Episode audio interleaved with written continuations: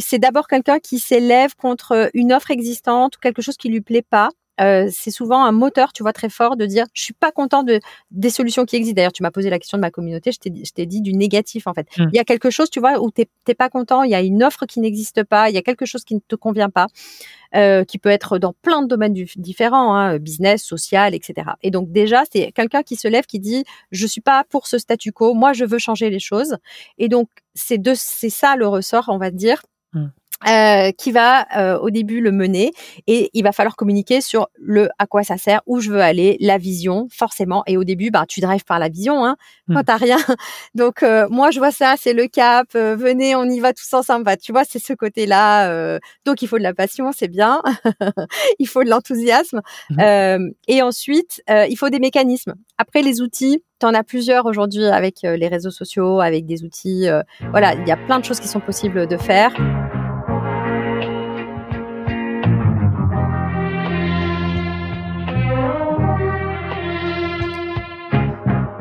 Bienvenue dans SaaS Club, le podcast qui vous partage les recettes gagnantes des SaaS français. Je m'appelle Eric Seclet et je suis copywriter freelance pour SaaS B2B. Le but de ce podcast est simple vous apporter sur un plateau les meilleurs conseils et retours d'expérience d'entrepreneurs de l'écosystème SaaS. À chaque épisode, direction les coulisses pour parler validation de l'idée, conquête des premiers utilisateurs, acquisition, pivot, mais aussi réussite et apprentissage. On abordera tous les sujets sans détour. Mais avant de démarrer l'épisode, pensez à vous abonner et à laisser une note plus un avis sur Apple Podcast. C'est le meilleur moyen d'assurer une longue vie à cette émission. Bonne écoute et bienvenue au club.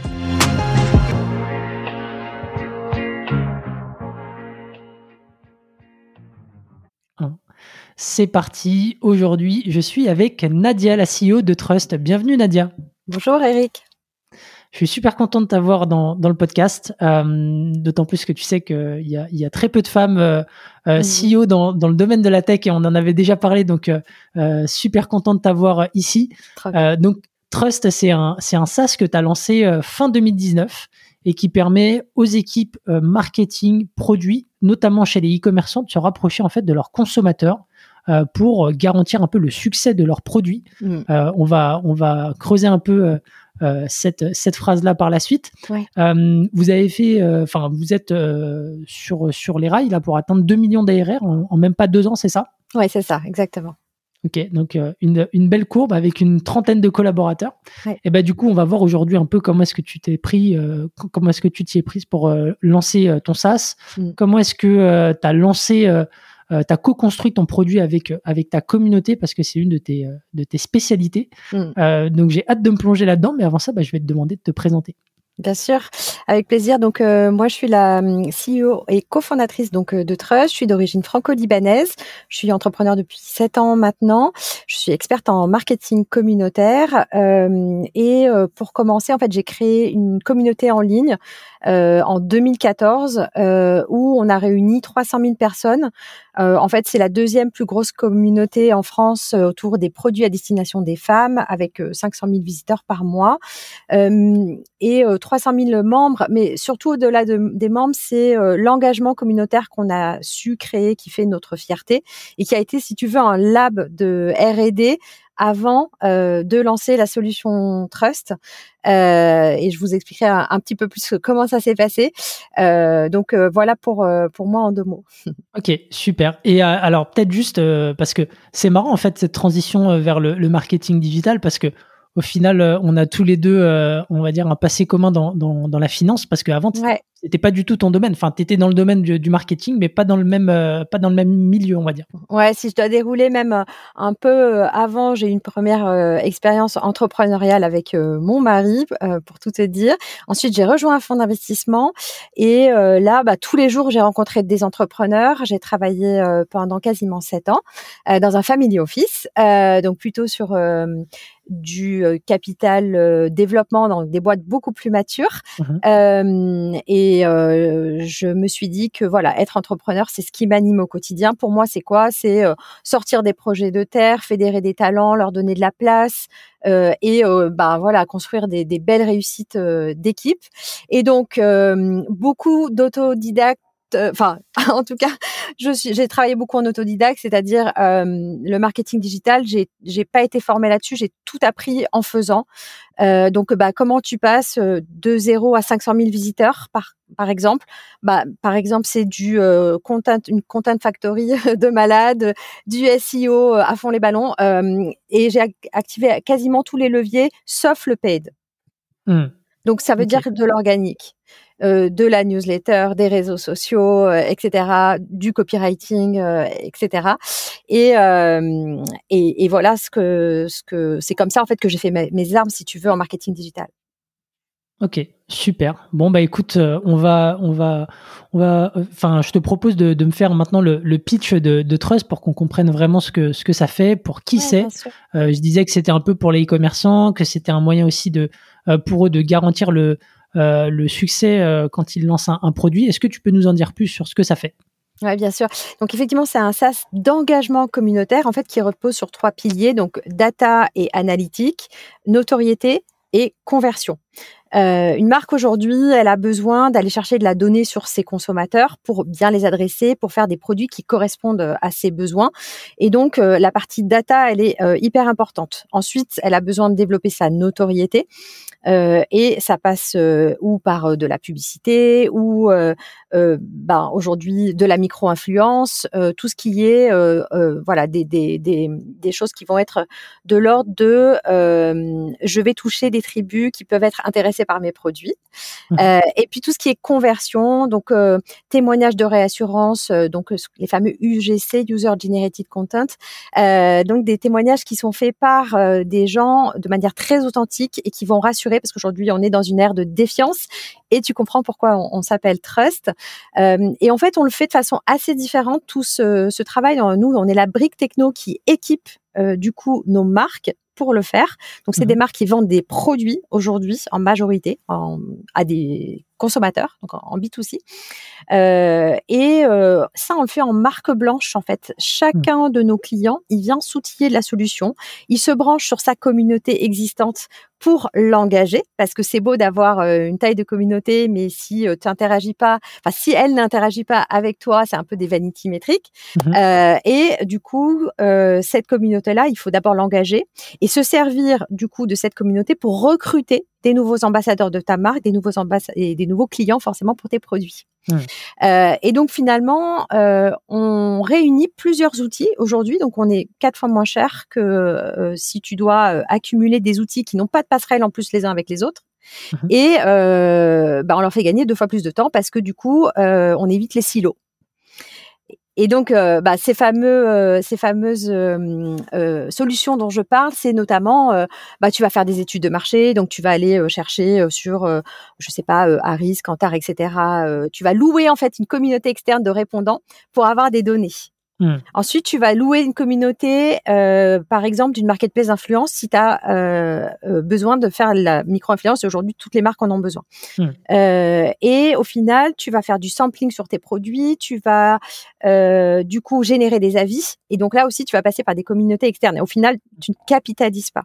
Et c'est ce postulat que nous, on a voulu battre en brèche en disant il faut que les marques capitalisent, qu'elles internalisent ce savoir-faire et que si on parle de communauté, il faut qu'elles soient en direct en fait avec elles. Hmm. Ok. Donc, euh, et, alors peut-être pour euh, pour euh, bien pour qu'on puisse bien s'imaginer un peu ce que permet l'outil, est-ce que tu peux nous donner un peu des, des use cases fréquents tu vois, ou, en tout cas un, un, parcours, on va dire, d'utilisation d'un client type pour toi? Comment, comment est-ce que ça marche? On peut par exemple penser à, au cycle de vie du produit. Donc euh, le produit chez nos clients, c'est quand même un, des plus gros assets. À part la marque, c'est le produit. Euh, ils mettent euh, des temps de développement qui sont plus ou moins longs en fonction des industries, mais qui peuvent être de qui peuvent être de un an, deux ans ou trois ans. Ils investissent énormément. Ce produit, il a un cycle de vie, donc tu as forcément co-création si tu le fais de manière un peu communautaire. En tout cas, sinon création, lancement, maturité forcément. Où là tu vas aller chercher du ROI euh, le plus possible euh, parce que tu as rencontré ta cible, déclin. Et en fait, aujourd'hui, nos clients, ils utilisent la solution Trust sur chacun, chacune des étapes de ce cycle de vie du produit. Donc, euh, bah, ta communauté sur de la co-création. Je m'assure que mes intuitions euh, de euh, constructeurs, de, de, de marques, de d'industriels, elles sont correctes en fait, euh, que le marché il réagit bien parce qu'aujourd'hui, ben, c'est ultra concurrentiel. Donc voilà. ensuite, tu as la partie lancement où tu as un enjeu d'aller très très vite voir ta solution être adoptée pour bah, cramer le moins d'argent possible et trouver rapidement en fait tes early adopters euh, mmh excusez-moi, j'ai beaucoup de termes anglais, mais en marketing, euh, on n'y coupe pas, malheureusement. Effectivement, euh, early adopter. Bon, je pense que tout le monde va comprendre, mais on va dire les, les premiers utilisateurs. Les premiers utilisateurs, voilà, fans. et ensuite, il y a un effet, effectivement, de petit à petit d'autres utilisateurs en fonction de la maturité du produit qui vont être atteintes. Et mmh. quand tu es en maturité, tu as déjà un produit qui est best-seller. Donc là, ce qui est super, c'est d'aller identifier d'autres personnes, des nouvelles cibles à conquérir. Et mmh. puis quand on produit il est en déclin, et ben en fait, tu vas utiliser là aussi ta communauté pour euh, se dire euh, comment je dois le reformuler, qu'est-ce qui va pas, comment je peux faire pour euh, pas forcément repartir d'une feuille blanche, mais lui redonner une deuxième vie. donc tu vois, on peut avoir cette entrée cycle de vie du produit.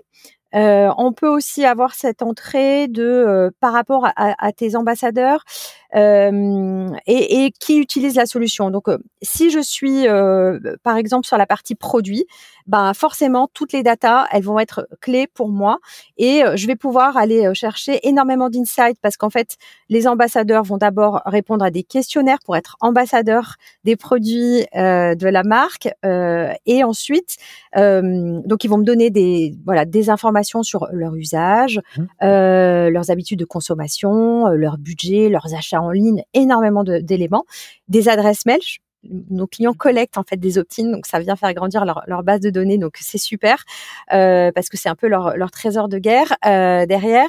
Et puis également, euh, tu peux faire des tests d'usage. tu envoies ton produit, tu veux savoir à une semaine plus tard, dix jours plus tard, comment ça se passe, etc.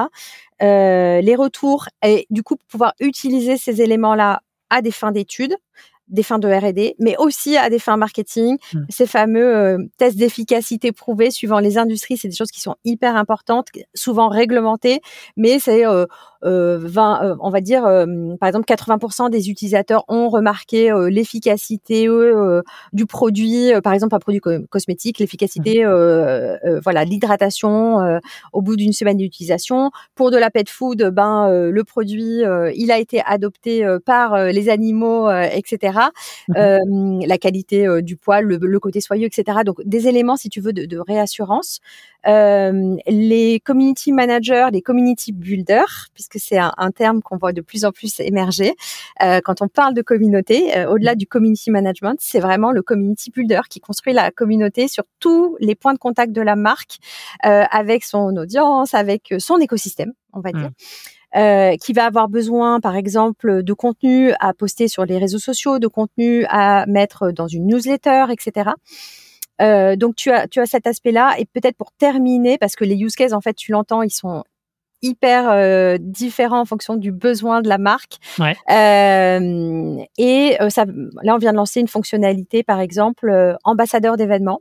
Mmh euh, qu'on a déployé sur euh, notre client grand compte, le, plus gros client grand, compte qu'on est aujourd'hui, qui c'est L'Oréal. Euh, c'est quoi être ambassadeur d'événements? Euh, C'est pouvoir avoir des personnes qui souhaitent mettre en avant tes événements, faire venir du trafic en point de mhm. vente si c'est l'objet.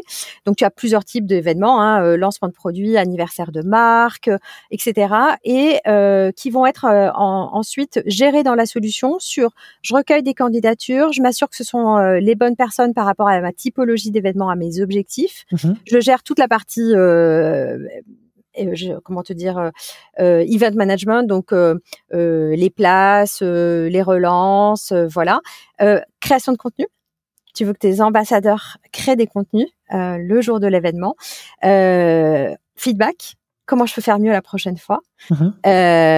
et reporting euh, et quand je parle d'événements, c'est du physique, mais ça peut être du digital aussi. ça, c'est une nouvelle euh, fonctionnalité que voilà qu'on vient de, de bêta tester et maintenant du coup de, de lancer auprès de, de tous nos clients.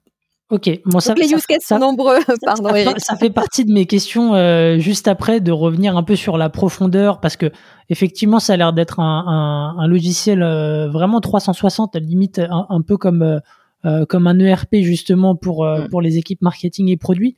Mais peut-être juste pour pour bien comprendre la matière. Enfin, aujourd'hui, ça se plug aux outils euh, ça se connecte aux outils de tes clients euh, puisque tu es en, marche blanche, en, marque blanche aussi.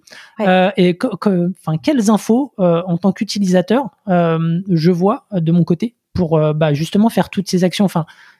Ouais, je sais pas. Ouais, bien sûr, c'est une bonne question. Tu arrives, tu as un, en fait un, dashboard déjà d'entreprise. Peut-être que tu gères plusieurs marques, donc tu peux avoir des données qui sont consolidées.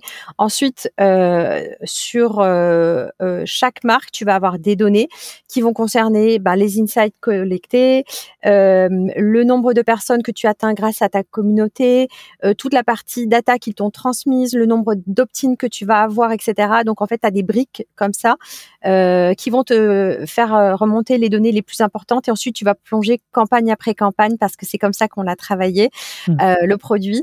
Euh, et donc tu as un, pilier principal qui est le Trust Community Builder. On a ajouté un produit qui s'appelle Trust euh, review qui est complètement complémentaire quand tu traites des UGC, qui là mhm. aussi euh, vient se brancher sur euh, les, sites des marques. Et, et donc ça, c'était deux piliers principaux. Et ensuite, campagne après campagne, tu vas pouvoir faire des objectifs de campagne qui vont être différents. Là, je veux de la notoriété. là, je vais plutôt chercher de... C'est un produit en marque mystère, par exemple. Je veux, je veux, je veux faire justement un peu de co-création, etc. Et donc là, tu vas avoir ben, différents sous-catégories dans ton produit pour aller euh, en fonction des objectifs, euh, ben, pouvoir effectuer tes missions au quotidien. Donc hmm. oui, tu as raison, ça se branche à l'écosystème du client, donc euh, déjà sur son site internet, où il peut aussi réserver son programme ambassadeur sur une landing page dédiée sur invitation, hmm. par exemple. C'est le cas pour le client L'Oréal. Mais sinon, ça peut être aussi sur ton site internet, donc on vient se brancher à Shopify, PrestaShop, WooCommerce, etc. se connecter du coup avec les différents outils de la stack de nos clients euh, euh, qui peuvent être, euh, bah voilà, différentes choses, leur CRM de clients par exemple. Donc ça, c'est une notion qui est intéressante, c'est d'identifier dans ta communauté qui sont déjà clients. Hmm. Et là, tu as des notions un peu de, de, RFM, tu vois, de dire, je fais un mapping de ma communauté et je sais, du coup, les personnes qui me suivent sur les réseaux sociaux mais qui ne sont pas clients, mhm. les personnes qui sont abonnées à ma newsletter, euh, et en fait, une communauté, c'est au sens large. Euh, c'est quand je parlais d'écosystème, c'est aussi finalement bah, tes collaborateurs, euh, tes distributeurs. Euh, et j'aime bien envisager, euh, quand on est une marque, tu sais, souvent on parle de communauté, les gens pensent acquisition.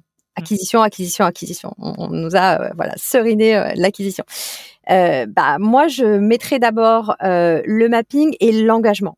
Parce que, en fait, si tu sais engager ta communauté, c'est avec elle que tu vas te développer. Hmm. Et c'est eux qui vont t'aider aussi à recruter des nouvelles personnes, euh, des nouveaux clients et des nouveaux ambassadeurs de ta marque. Et c'est toute la notion, tu sais, qu'on entend beaucoup parler de community-led growth. Hmm. En B2C comme en B2B, en fait. Ok. Ah, c'est super intéressant. Au final, c'est inverser un peu le, le funnel. Euh, euh, AARRR euh, dont, on parlait euh, tout le temps. donc tu passes d'abord par la rétention pour pour générer de la croissance, donc avec du referral. Et derrière, ça te permet de faire de l'acquisition à moindre coût. À moindre coût, tu as tout à fait raison. En fait, c'était un des constats, hein, c'est les coûts publicitaires en fait qui explosent. En moyenne, c'est 60% par an de coûts publicitaires, enfin d'augmentation des coûts. C'est énorme. Je peux te citer Facebook, c'est 68% par an depuis 2018, par mmh. exemple, par Meta. Euh, il y a plusieurs raisons à ça. Euh, bah, on est passé d'une publicité qui coûtait très très cher au départ euh, à la télévision, qui où tu vois à la radio c'était limité à un nombre réduit de personnes. Internet a tout changé. Résultat, c'est génial, ça a donné accès à plein de monde pour faire de la publicité. sauf qu'il y a de plus en plus de marques qui le font. le, le, le ciblage s'est réduit notamment depuis euh, deux éléments clés, bah, toutes les notions de RGPD qui vont dans le sens des consommateurs, mais qui aujourd'hui pénalisent énormément les marques, qui ont énormément de mal à collecter de la donnée et à la garder, hein, puisque les cookies ont des dates de péremption. Donc ton CRM, bah, il se, il se vide tous les deux ans. Voilà. donc tu as cet aspect-là. La mise à jour d'Apple iOS 14.5, ça fait énormément aussi de mal, bah, du coup, pour collecter de la donnée. Je vais te donner un chiffre, hein, c'est maintenant 88% des utilisateurs qui refusent le, le, le, tracking publicitaire derrière, euh, mmh. d'après les, les, les, dernières études. Donc, quand on demande euh, est-ce que pour cette application tu veux donner toutes tes données, etc. Et ben aujourd'hui, dans la défiance dont je parle, ben les gens ils cliquent sur non. Mmh. Résultat, mécaniquement, euh, tu as plus d'annonceurs sur le même nombre de personnes, euh, tu as moins de données, tes coûts, ils explosent. Ouais. Ouais, complètement. Non, mais c'est euh, c'est là où du coup il faut se recentrer un petit peu sur sur les fondamentaux et c'est ce que tu euh, c'est ce que tu tu tu vends et c'est ce que tu promeus à travers à travers euh, Trust. Top. Bah écoute, on va on va on va partir sur sur la genèse si tu le veux bien. Ouais. Je pense que j'aurais peut-être d'autres questions sur le produit derrière à voir. Donc d'où est-ce que vient l'idée de Trust? Parce que tu le disais en début, tu as lancé une une communauté de, de 300 000 300 000 personnes euh, à l'époque, euh, en tout cas avant de lancer Trust. Mm. Ça, c'est quelque chose déjà que tu avais fait en parallèle de, de, ton ancien travail. Tu avais déjà quitté ton travail. Enfin, tu peux nous refaire un peu le. Ouais, non, j'ai commencé. Je... Ouais, t'as raison. J'ai commencé. J'étais encore en poste. En fait, moi, j'ai fait des achats ratés.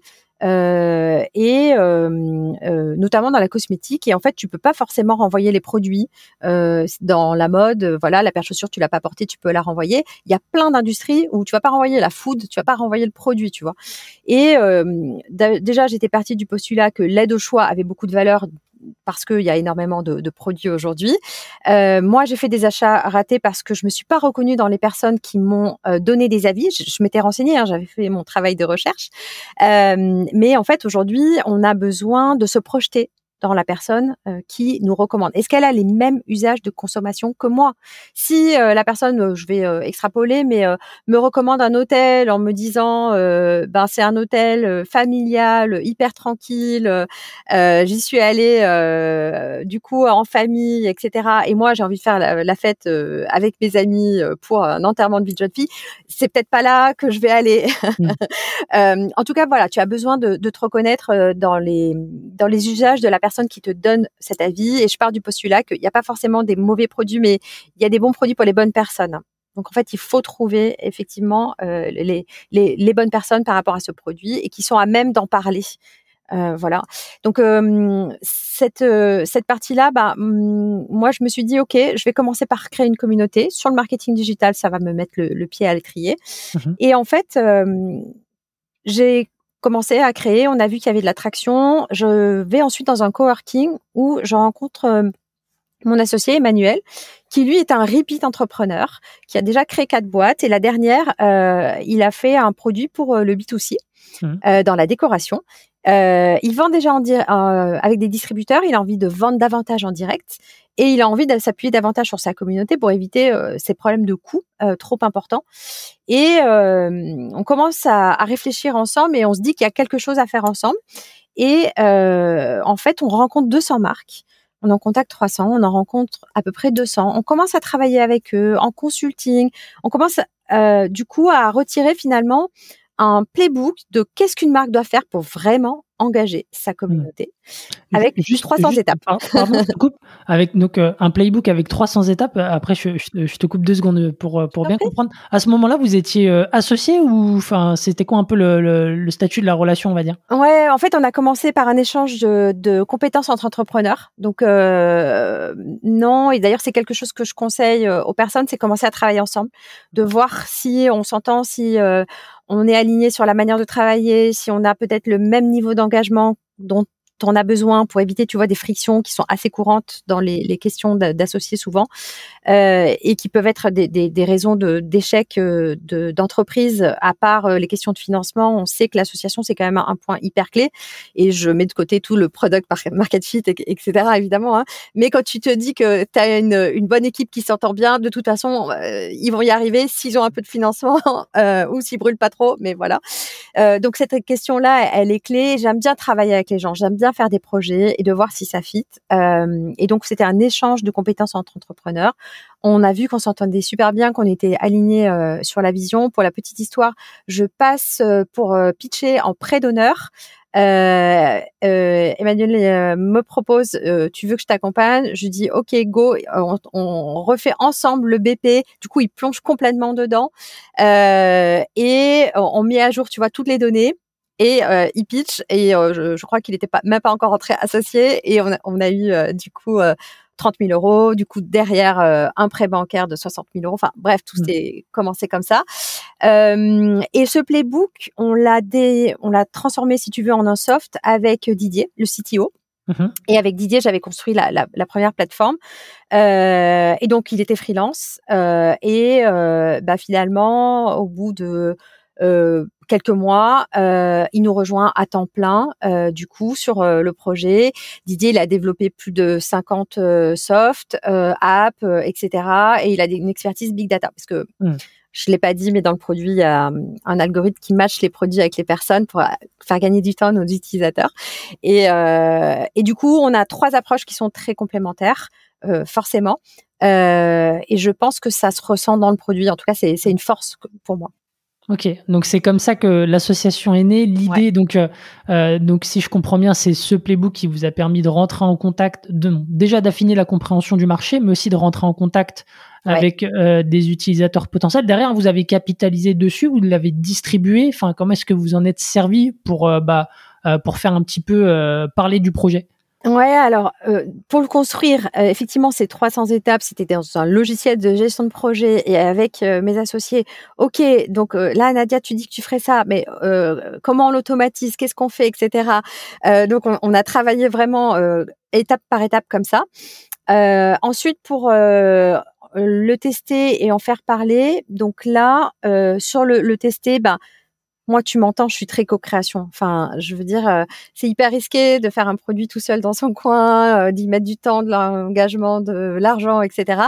Euh, et aujourd'hui, voilà, d'être au contact des utilisateurs, donc tu leur mets dans les mains, tu fais, t'attends les retours, euh, t'améliores, tu leur dis merci. Euh, euh, quand ils te disent, je suis pas content, ça, ça va pas, merci pour votre retour, on fait ensemble, etc. Mmh. Euh, et c'est un, d'ailleurs, une méthodologie que dans les communautés on utilise énormément. En fait, tu fais avec ta communauté donc là ta communauté de clients. Et en fait, euh, ça t'aide à ajuster la proposition de valeur, ça t'aide à faire du storytelling. On l'a fait ensemble, merci beaucoup. Et euh, en fait, ils sont hyper commit parce qu'ils l'ont fait mmh. avec toi, donc c'est très très fort. Euh, et après sur le faire connaître, donc acquisition. Alors là, on a commencé par beaucoup d'outbound. c'est notamment une des compétences d'Emmanuel, mon associé grosse compétence commerciale. Euh, voilà, il a fait passer une business unit, euh, par exemple, de 0 à 3 millions d'euros en, en, deux ans. Donc, euh, ce qu'on fait, c'est qu'on commence euh, dans, le passé, dans une expérience précédente. Donc, euh, on commence avec beaucoup cold call, cold emailing. on parle énormément aux gens et on commence à structurer le process. qualification d'un lead, il y a un intérêt, il n'y a pas un intérêt, euh, ça passe du coup en SDR. au début, on faisait tout tout seul. Après, on embauche le premier commercial. Euh, là, tu dis, ok, c'est pas que les fondateurs qui arrivent à vendre. Donc, tout va bien, mmh euh, on est dans le bon sens. Euh, et ensuite, tu structures donc euh, SDR qui crée l'opportunité ou qui la reçoit ensuite quand on a l'inbound, qui la qualifie qui crée un rendez-vous dans l'agenda d'un account exécutif euh, qui vient et euh, chez nous le profil c'est consultant e-business si tu veux. Hmm. Euh, ou en fait derrière e-business et euh, marketing communautaire, euh, qui vient poser des questions dans une vente consultative à l'utilisateur, euh, du coup à la marque, quels sont ses pains, comment est-ce qu'il fonctionne aujourd'hui, quels sont ses enjeux, etc. Du coup qui permet, si on sent que c'est utile de faire une démo, mais au bon moment, pas à tout prix. Mmh. Euh, on vend pas, je l'ai pas précisé, Eric, mais euh, on a un ACV, on a un, un, panier moyen. Ouais, un panier moyen annuel par client. Exactement. la traduction. Exactement, qui est entre 20 000 et 22 000 euros par an. Donc, si tu mmh. veux, euh, on n'est pas sur, tu mets ta carte bleue, tu donnes bord toute seule. Mmh. Euh, donc, c'est une vente. C'est un cycle complexe. C'est un cycle un peu plus complexe, en effet, euh, et qui nous nous va bien parce que du coup, on travaille vraiment main dans la main, tu vois. Mmh. On construit du coup une recommandation avec des cas d'usage. Tu posais la question.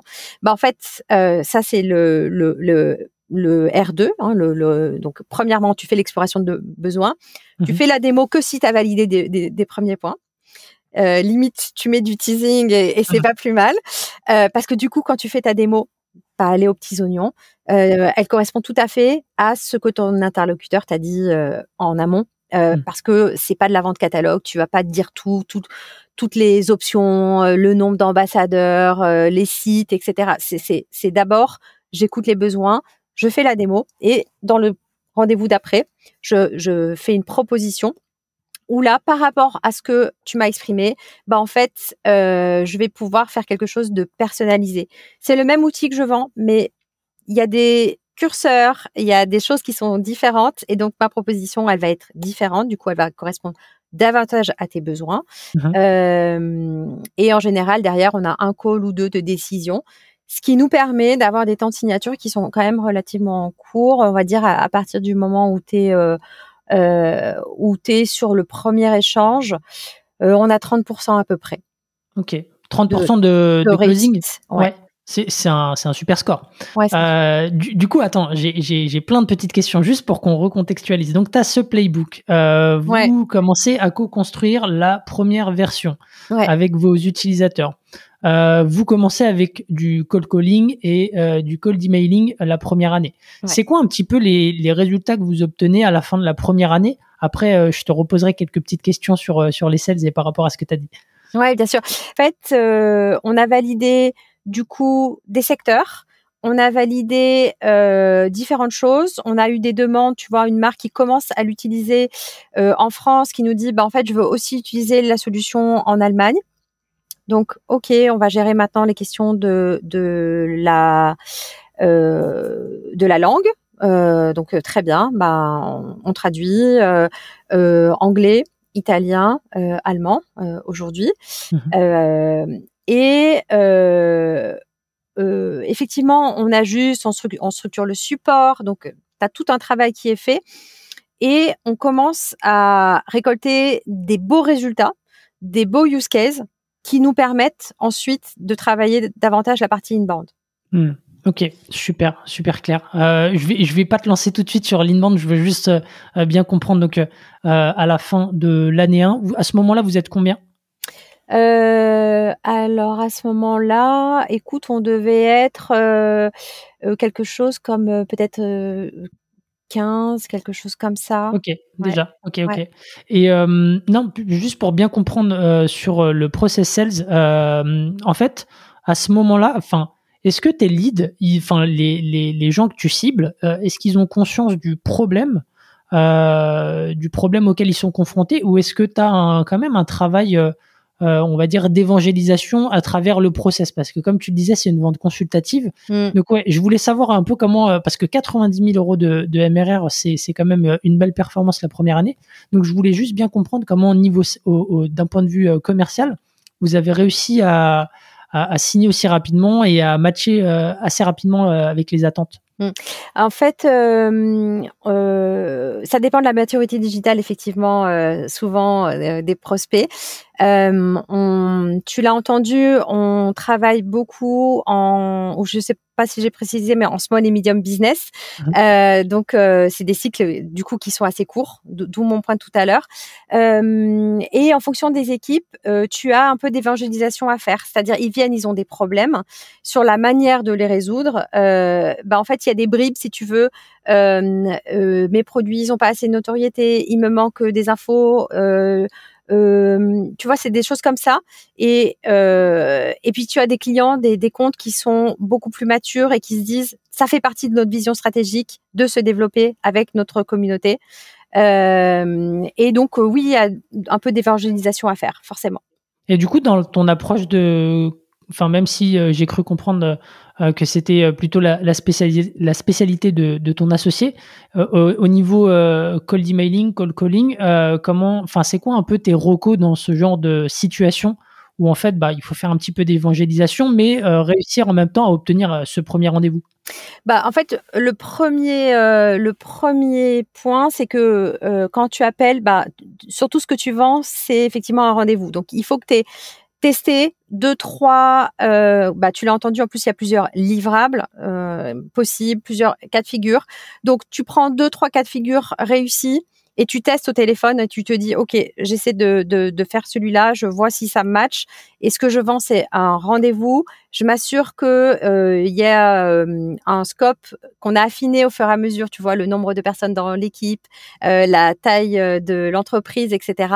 On est arrivé à trouver euh, notre euh, voilà le, le, bon curseur où ben en fait on a déjà une marque qui, qui a au minimum on va dire euh, bah, 30 personnes dans l'équipe, euh, tu vois ce genre de choses, mmh. un, un, certain euh, montant de chiffre d'affaires. Euh, là, tu vas en rendez-vous. Sur ta partie prospection, cold, ben en fait, tu testes les messages, les objets, le nombre de messages à envoyer, etc. En, voilà, il y a beaucoup d'outils qui existent aujourd'hui pour faire du marketing automation que moi j'ai j'aime bien utiliser de façon générale parce que je trouve que tu as, as, pas mal de, de, de, retours qui sont hyper intéressants. Et, euh, et si tu apportes de la valeur, mmh. bah en fait, euh, tu obtiens des rendez-vous. Euh, et dans tes chaînes de mail, bah, petit à petit, tu viens mettre des contenus de réassurance voilà, tu me vois arriver. Euh, mais du coup, au début, c'est plutôt sur la problématique. Ensuite, tu peux envoyer un article. Ensuite, tu peux envoyer euh, euh, des avis clients, euh, une vidéo testimoniale, etc. Et, euh, et ben, c'est très fort en fait. Et finalement, dans tous les points de contact, c'est pour ça que je te disais qu'une fois que tu réussis tes use cases, bah, tu vas pouvoir les mettre en avant mmh. sur sur plein de plein de supports possibles. et petit à petit, tu vas commencer à construire toute cette euh, tout ce contenu en fait qui va te driver ensuite de l'inbound euh, très euh, facilement et du coup à moindre coût. Ok, super. Et tu confirmes que, enfin, on dit souvent que c'est la, la, relance qui est qui est quand même hyper importante ouais. dans ce genre de démarche. Ça a été le cas aussi pour vous dans, dans, dans ce cas de figure? Ouais, bien sûr, parce que aujourd'hui on reçoit beaucoup de messages. Euh, du coup, il faut passer au-dessus de la pile en apportant de la valeur. Donc, ça suppose de se creuser la tête en copywriting, mais bah, tu es un expert, tu le sais. Et, euh, et, moi aussi, j'adore ça. C'est de, OK, ça, c'est un challenge, tu vois. Tu peux te dire, euh, ouais, comment je vais relancer euh, pour pas euh, passer en spam, euh, etc. Com comment je vais mmh faire. Après, tu as aussi toute une partie évidemment euh, de recommandations euh, par tes clients et quand tu arrives à faire que tes clients soient tes meilleurs ambassadeurs, comme ce que nous on crée dans le produit, et ben là c'est génial parce que du coup c'est eux qui font le job. Mmh. donc donc ça c'est ça c'est super c'est super important. voilà. Ok, super, euh, super intéressant. Euh, du coup, je te, je te lance sur les autres. On parlera de, de communauté euh, juste après. Du coup, euh, je te lance sur les autres canaux euh, d'acquisition. Ouais. Donc, vous avez été très outbound au début. Aujourd'hui, comment est-ce que ça se répartit et, et, quels sont les canaux plutôt inbound que vous avez développés et qui fonctionnent? Aujourd'hui, c'est quasiment moitié-moitié. Euh, c'est quasiment moitié-moitié, 50-50. Euh, sur la partie inbound, moi je viens de là, de la création de contenu euh, en masse. Donc en fait, euh, étude de mots-clés, euh, tu identifies les requêtes des tes prospects et tu fais tes contenus en fonction de ça. Donc avec vraiment une analyse, quelles sont tes ressources nombre de mots par jour, euh, interne, externe, euh, voilà. Et tu vas les répartir sur les différents types de contenus dont tu vas avoir besoin, euh, qui peuvent être euh, des e-books, des euh, articles de blog, des posts LinkedIn. On a une grosse production nous quand même sur LinkedIn et emailing forcément. Euh, voilà, emailing prospect, emailing euh, client. Euh, et en fonction de ça, tu alloues tes ressources, tu produis, tu optimises et euh, là, il y a une notion qui est super importante de fluidité des contenus. Ça coûte cher de, de faire des contenus, ça prend du temps, etc. Euh, les visuels, la vidéo, euh, voilà. Et euh, du coup, c'est important de se dire, euh, j'ai un contenu un, un, peu master, si tu veux, que je viens découper pour aller faire, par exemple, tu peux partir d'un e-book ou tu peux faire l'inverse, mais tu peux partir mmh d'un e-book, un, contenu un, peu euh, hyper important, euh, un peu de base, un peu ton meilleur e-book, et ensuite tu viens le découper pour aller faire plein de contenus différents.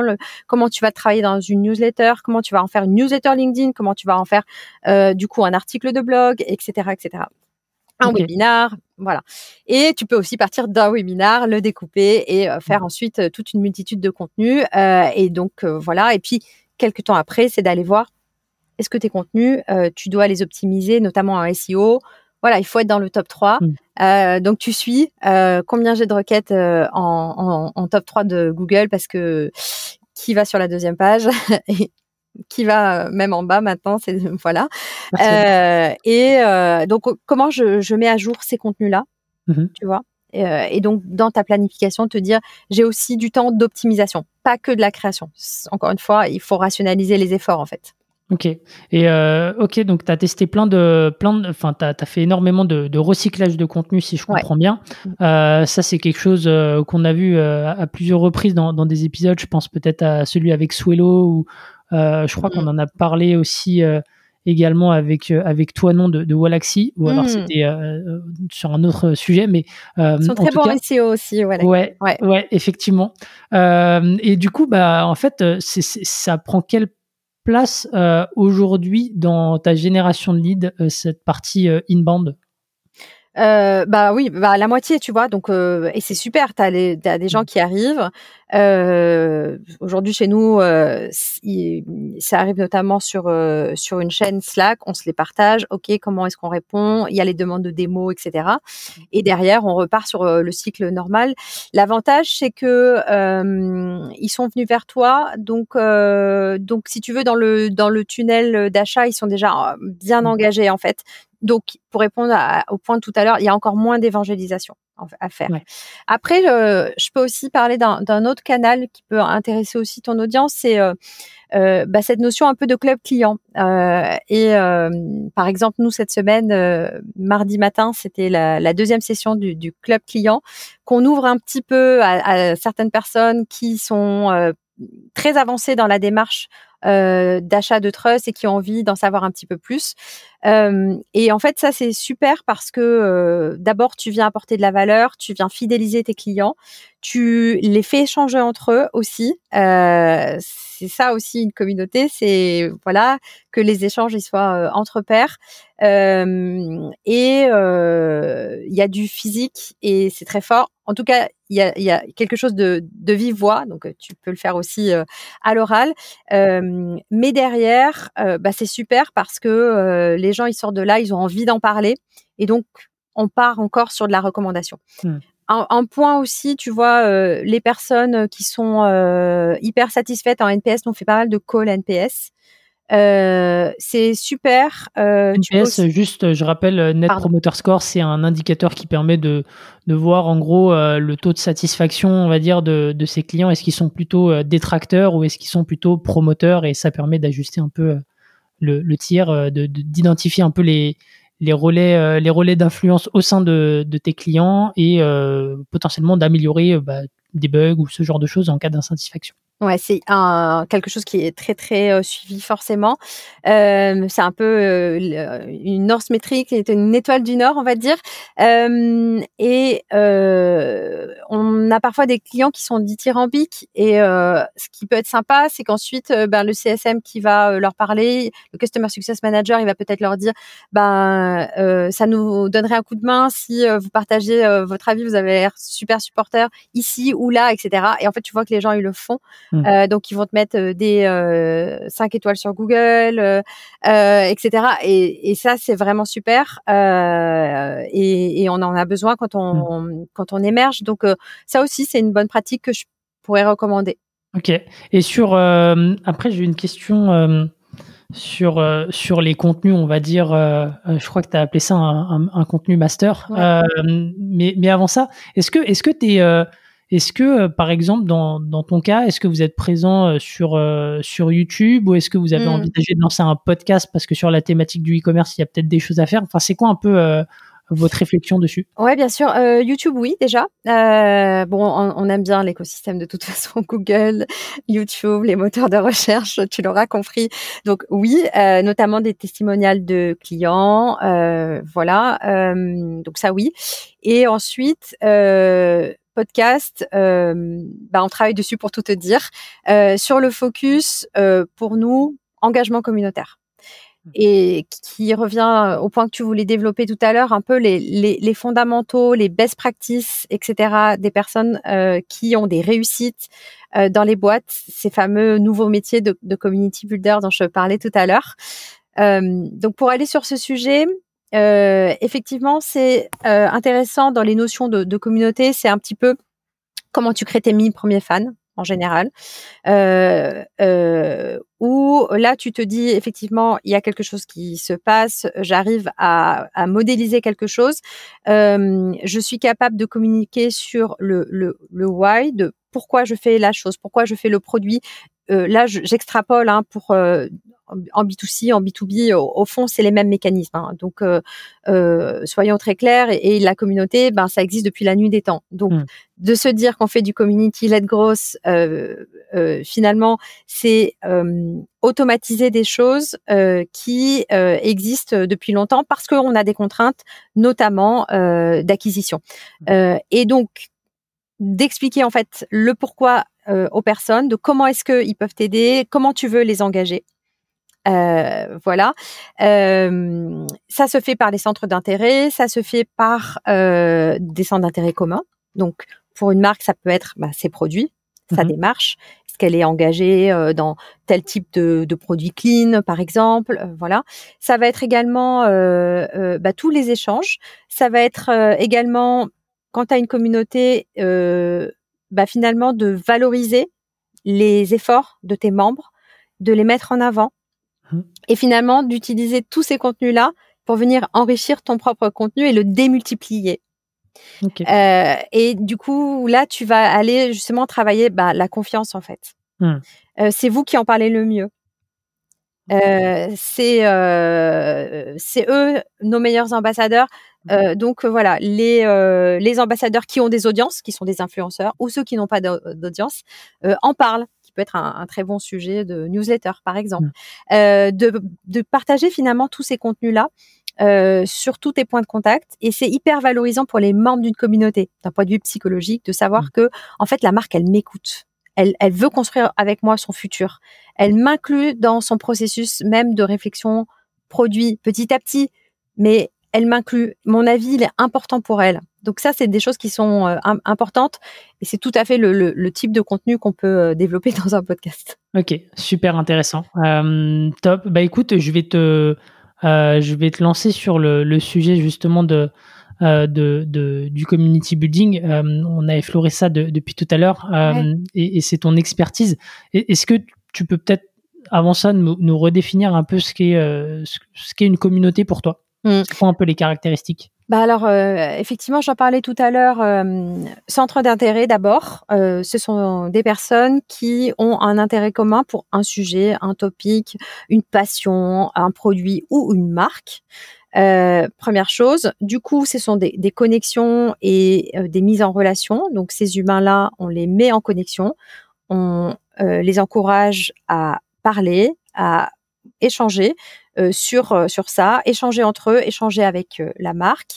il y a toute cette partie identification de tes top membres. En fait, dans les communautés, on, on, le voit quand je parlais de, de, de RFM. C'est quoi? RFM C'est tu cartographies et tu dis qui sont mes utilisateurs les plus engagés. Euh, qu'on peut aussi appeler power user et je, hmm voilà, pour euh, dire quelque chose sur euh, Wikipédia, par exemple, tout le monde utilise Wikipédia. Tu as à peu près 1% des utilisateurs qui créent 50% des contenus. Hmm. Donc, tu as un vrai enjeu, c'est d'identifier en fait cette personne-là euh, et de leur donner des missions. Du coup, tu as un aspect aussi ludique. Hmm. quelle est la mission? Et en fait, tu peux être étonné par ce que les gens sont capables de faire si tu leur dis à quoi ça sert.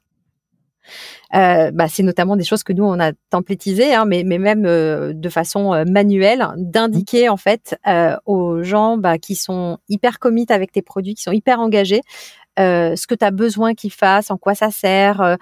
par exemple, ben, pour nos clients, c'est de leur indiquer que leur avis va permettre à mes consommateurs de marque à réussir leurs achats, par exemple. Donc voilà, les, drivers, ils, peuvent être divers, mais c'est surtout d'indiquer euh, à quoi ça sert, euh, comment comment procéder, etc. Et ensuite de les valoriser. Bah, vous avez fait ça, c'est génial. Euh, tu as le point de la rencontre physique qui est quand même ultra clé. On est dans le digital, mais bien sûr que de pouvoir rencontrer ta communauté, c'est clé. Mmh euh, ça crée des connexions qui sont encore plus fortes, ça crée des engagements qui sont encore plus forts, euh, que ça soit euh, effectivement ben, dans un événement physique, c'est encore mieux, mais ça peut être aussi sur un format, voilà, masterclass, webinaire, mmh. etc., où on va engager les communications. Et donc, toute la question, c'est de se dire comment j'identifie ces personnes-là, quelle place je leur donne, quelle mission je leur donne, comment je les valorise. Et là, mmh. valoriser, tu peux même penser à des notions de de badge, des notions, tu vois, de gamification. Mmh. Euh, je prends l'exemple de Lego, par exemple.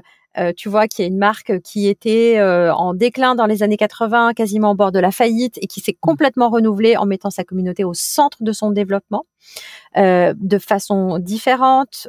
par exemple, j'envoie un appareil photo à, à mes utilisateurs pour que euh, ils prennent en photo, ils fassent des contenus autour de mes produits, contenus que je vais pouvoir réutiliser. Euh, je vais m'appuyer aussi sur des communautés externes, en créant des produits avec euh, les communautés des fans de Star Wars, par exemple. C'est quand même un tiers de leurs revenus aujourd'hui, les, les, produits euh, de ce type.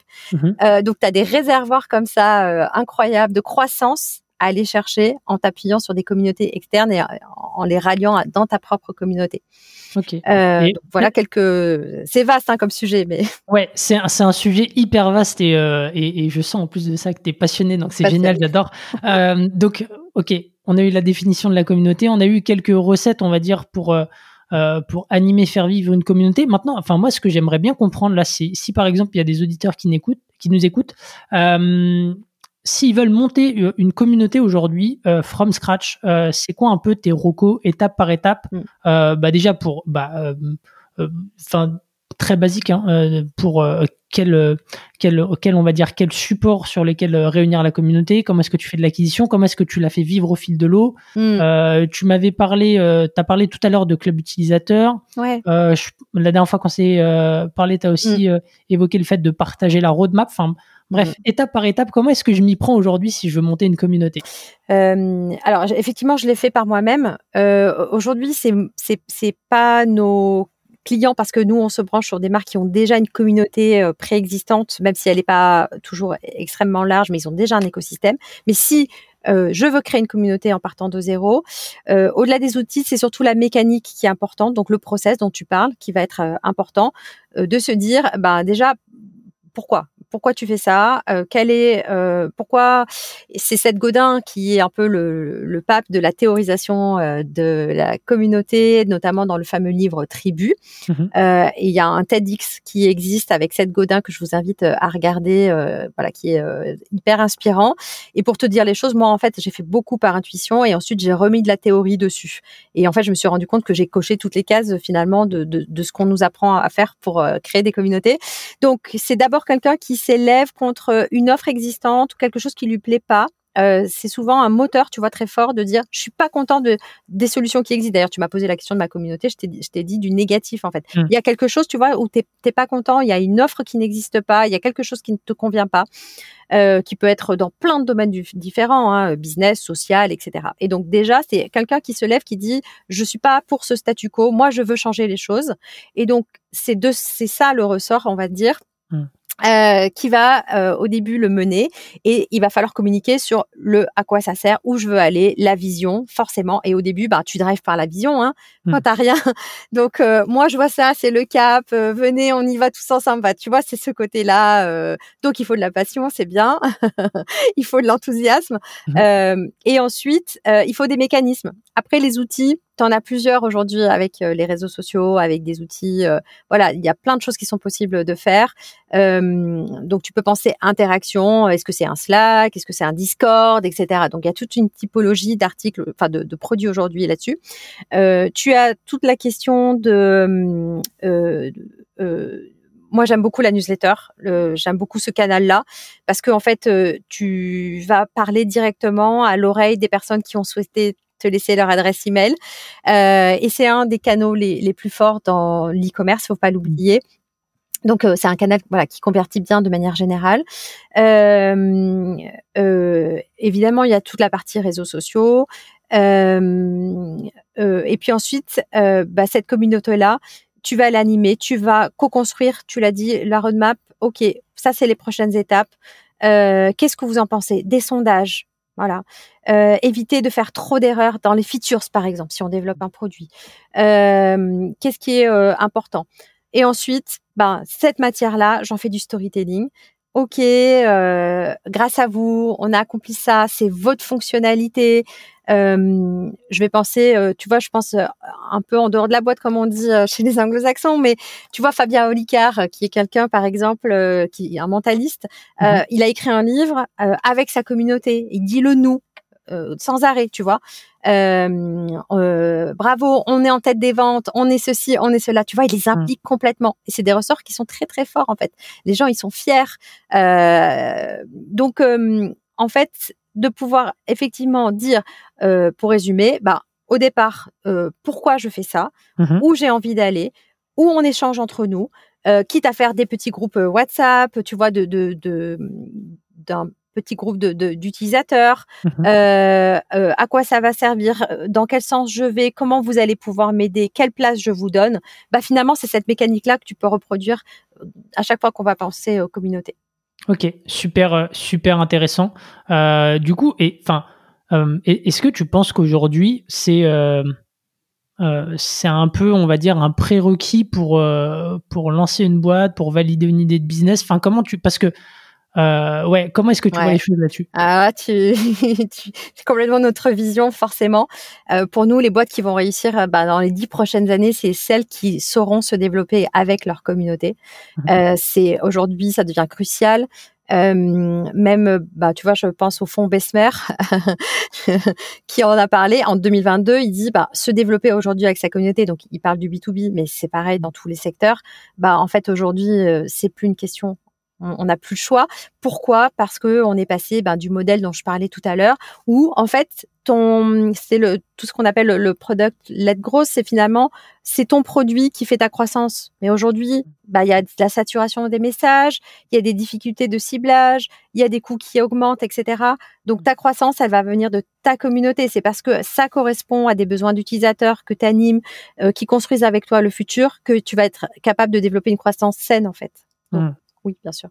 Ok. Et, euh, et, euh, et, on va dire contre-question, euh, comment est-ce que tu fais pour ne pas te, te faire, on va dire, manger par ta communauté? Parce que quand tu développes un soft, après le risque, c'est d'avoir un produit qui part dans tous les sens. Mmh. donc toi, un peu, c'est quoi ta vision là-dessus? C'est quoi tes mmh. recos?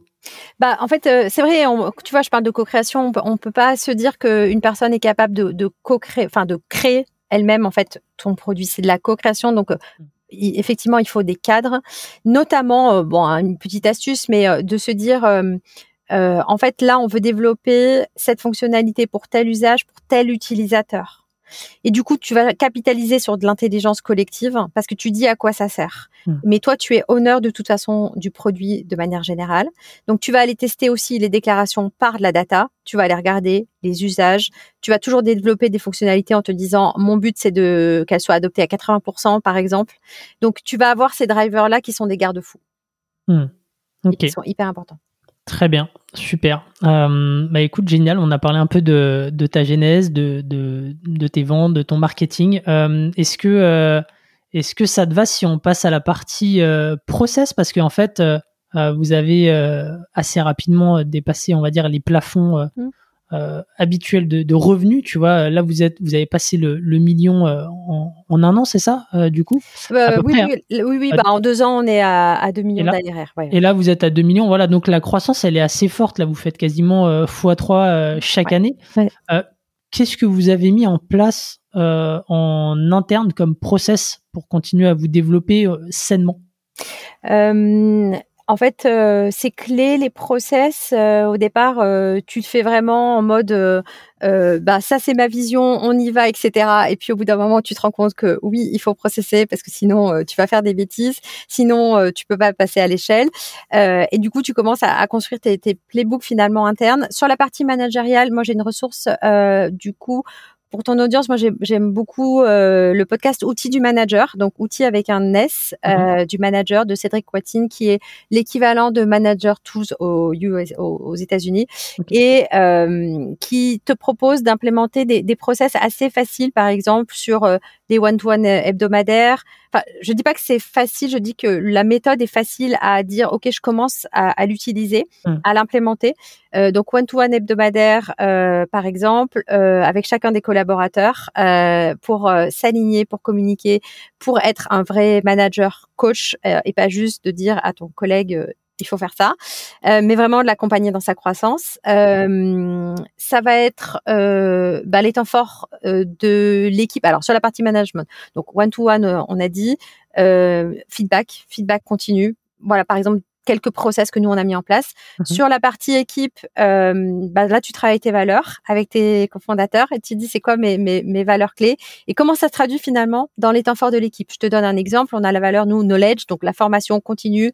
Euh, c'est quelque chose que nous on adore, euh, qu'on fait sans arrêt. Euh, on va chercher sans arrêt des nouvelles connaissances. Euh, moi, je sais pas, ça va être par exemple cinq podcasts que j'écoute par semaine en prenant des notes, par exemple, tu vois, des tutos, des vidéos, des formations, du coaching, euh, énormément de, choses comme ça. Et euh, comment ça se traduit dans l'équipe? Euh, Par exemple, on a les lundis démos.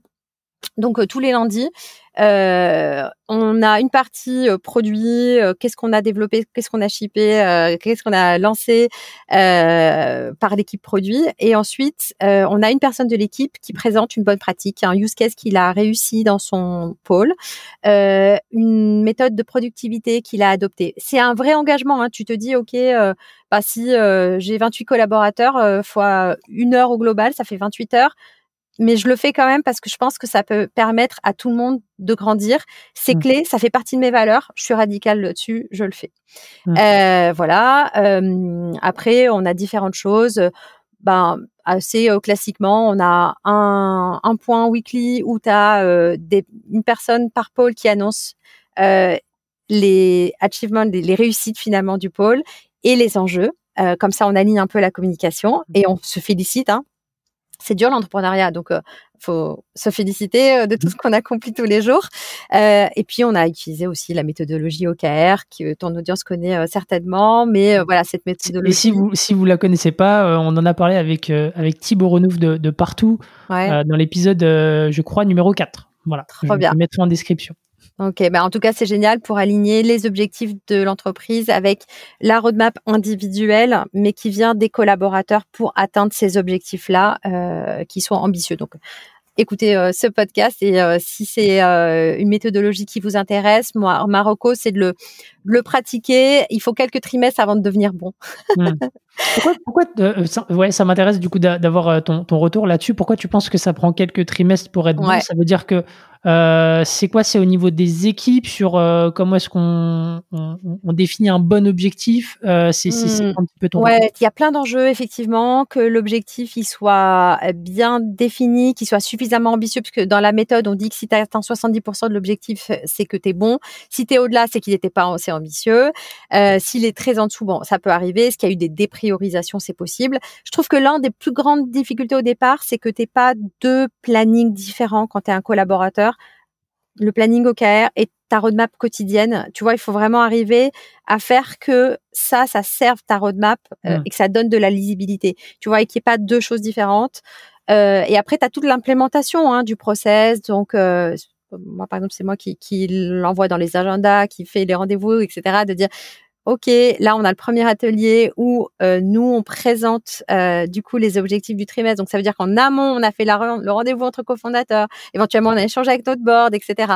Et du coup on arrive, on a les, les, les objectifs inspirants du trimestre. Euh, et après bah tu as des ateliers qui sont faits en équipe, puis ensuite cross équipe, mmh. voilà. Et après, tu arrives à, à, regarder ces objectifs individuels.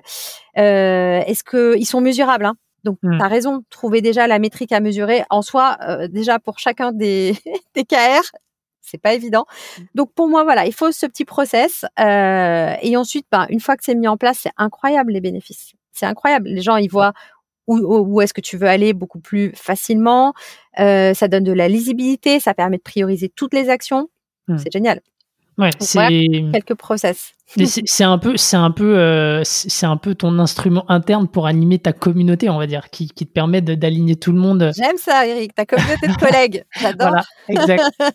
donc, euh, ok, ok, ok, super intéressant. Donc, euh, au final, les rituels, c'est ce que tu as implémenté, donc avec des, des one-to-one assez réguliers. Ouais. tu as parlé de culture, tu as parlé de, de KR. Est-ce qu'il y a d'autres, d'autres choses que tu as implémentées? Peut-être euh, effectivement le, le, passage de l'oral à l'écrit, euh, une boîte qui est très intéressante à, à suivre euh, sur ça. Euh, c'est Alan par exemple, où ils sont très écrits beaucoup beaucoup. Hein, ils ont même arrêté énormément de, de réunions, voire toutes les réunions, pour se dire ok, on ouvre une page, on dit qui le honneur, quelle est la décision à prendre quand, etc. Et on fait interagir les différentes personnes en asynchrone sur un même document. Mmh Moi, je l'utilise ponctuellement euh, mais de plus en plus, euh, ça peut être euh, voilà plein de, de choses différentes où tu te dis que pour rendre scalable ta boîte, tu es obligé de passer par l'écrit parce que tu vas accueillir des nouveaux collaborateurs et tu vas arrêter de répéter la même chose à l'oral parce que du coup, tu rends ta boîte difficile au changement, enfin, mmh. difficile à s'adapter au changement. Donc, tu es obligé de, de passer par ça, en fait. Ok. Ok, ok, intéressant. tu as la remise en question après des, des process. Et ça, c'est encore autre chose, tu vois, tous les six mois, tous les trois mois. Est-ce que j'ai les bons process? Tous les trois, six mois, toi, tu te poses la question ah des, process, c'est ça? Ouais. Hum. ouais. C'est une réflexion euh, collective avec euh, tes cofondateurs ou c'est plutôt une. Euh, enfin, comment, comment ça se déroule? Ouais. Il y a au fur et à mesure, tu vois que tu identifies qu'il y a une problématique, par exemple, dans un pôle. Ok, il faut qu'on améliore le support, par exemple. Ok, bon, bah, très bien, on pose sur la table les choses. Ah bah en fait, il euh, faut qu'on réécrive euh, le process d'onboarding peut-être. Euh, donc voilà, petit, à petit, euh, tu te dis pas, je refais tout en même temps parce que là c'est trop difficile. Mais donc ça, ça peut être un point. Un autre point aussi que je peux communiquer, c'est notamment quand on manage des personnes, c'est de se dire les départs en vacances. C'est mmh. tellement une bonne occasion de dire c'est quoi le process que tu mets en place pour que ça roule quand t'es pas là, quand tu as donné les mmh. clés de la boutique ou de ton pôle euh, ou euh, enfin voilà quand, quand, quand, tu manages du coup tes équipes. Du coup, tu es obligé de prendre le pli, de créer, d'utiliser le logiciel de gestion de projet. Bon, nous on utilise Asana par exemple ou autre, euh, de rédiger tous les process euh, pour que ça fonctionne. Et là, tu fais gagner un, un, un finalement, c'est une optimisation des process qui est assez mmh. intéressante et puis toi, ça te libère dans la bande passante. tu concentres, on va dire, ton énergie sur, sur euh, des, des, décisions qui sont importantes pour le business et un peu moins sur le day-to-day. Euh, tu sais, c'est un des trucs les plus durs, je trouve, quand tu es entrepreneur, c'est de reprioriser sans arrêt, sans arrêt. De, je vais pas juste sur ce qui me plaît, mais je vais sur là où ça a de la valeur, là où je dois le faire parce que c'est urgent. Ou mmh. si je suis pas la meilleure personne, je l'ai bien délégué. Tu mmh. vois, je trouve ça, c'est un, un des trucs les plus difficiles. Donc, c'est clé notamment pour ça.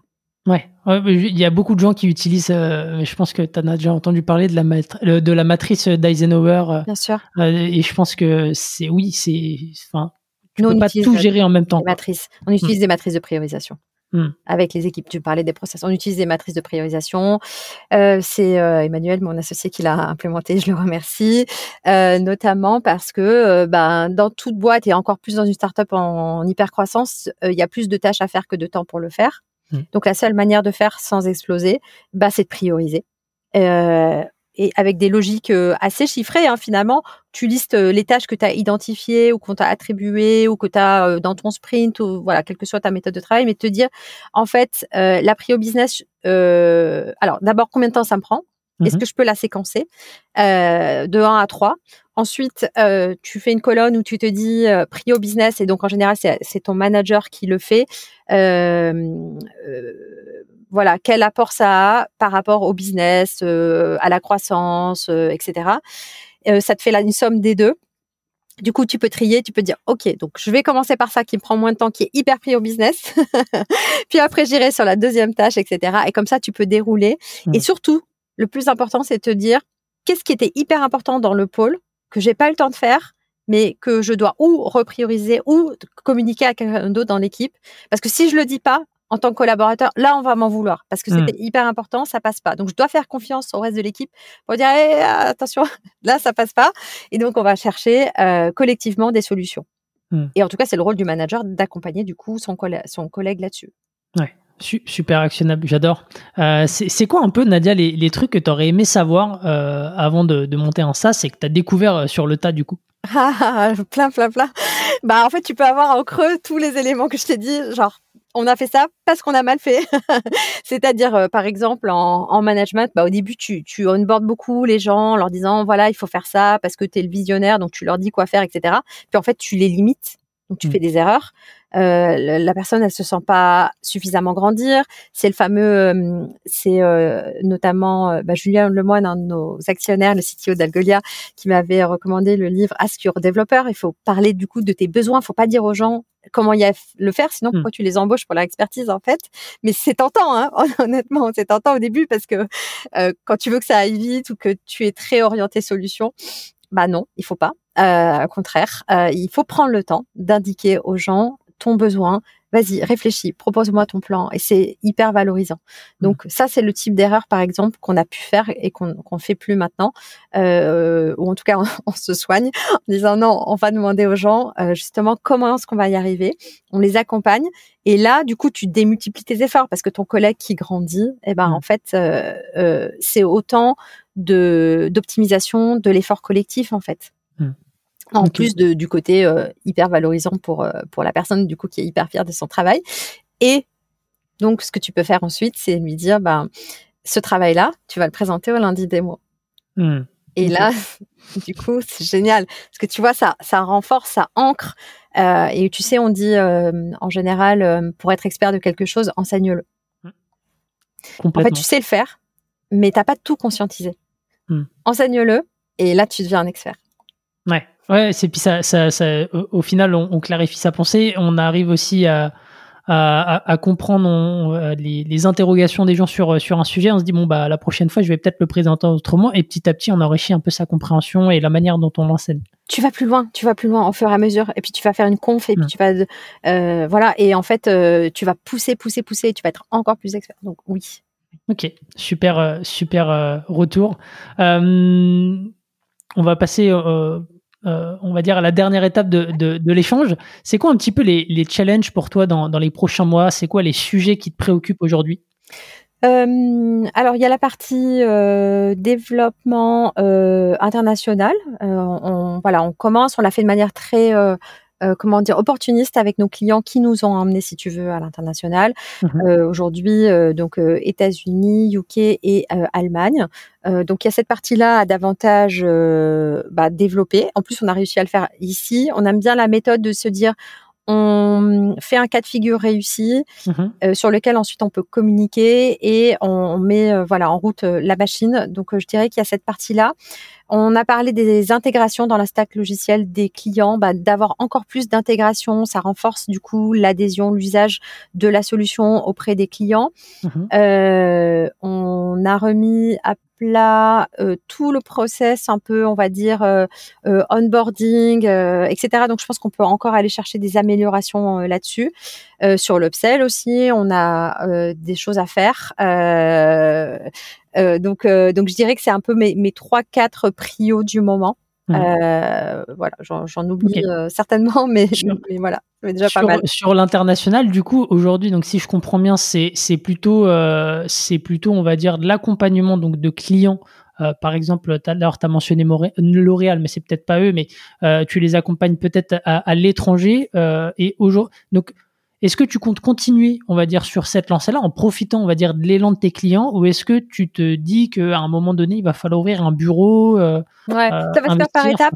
Ouais. Euh, et finalement, ça va se faire par étapes. Là, par exemple, on a commencé la création de contenu en langue étrangère. Ça va Mhm. se faire aussi par ça. Tu vois, tu as ton use case, tu as des pages qui commencent à t'apporter du trafic. Mécaniquement, tu vas commencer à avoir des demandes de démos. Si tu peux les adresser euh, dans la langue du pays, mais dans ton pays, c'est bien, enfin là où tu ça te permet aussi de faire des économies et de pas te dire comme Et puis, dans, on est quand même dans un contexte particulier, il faut le dire aussi, euh, économique mondial, euh, pour euh, pour plein de pour, pour, plein de raisons différentes. Donc, de se dire, on fait des choses, comment dire, pas forcément à l'économie, mais de façon hyper bien située en termes de, de financement, etc. Et pas d'arriver avec l'armée mexicaine en ouvrant un pays et sans savoir si ça va fonctionner. Je pense mmh. que tu vois, on n'est plus trop à ce moment-là, et donc il y a des moyens de, de le faire de façon, euh, je pense, assez pragmatique. Euh, et après, tu reproduis le modèle, et puis quand tu sens qu'il y a besoin, tu ouvres le bureau du coup sur place. Mmh. Et euh, le, mm. le, ok, le, le, pays du coup que vous pensez cibler, euh, je sais pas si mm. c'est public, hein, mais euh, c'est quoi un petit peu Vous avez déjà défriché un peu ce terrain-là? Ouais, bah je dirais Allemagne, Europe du Nord, d'abord en priorité, et puis ensuite on, on, ira sur les autres pays, mais c'est un peu comme ça qu'on voit les choses, et du coup on a on a des touches sur ces pays-là, donc donc on avance dessus.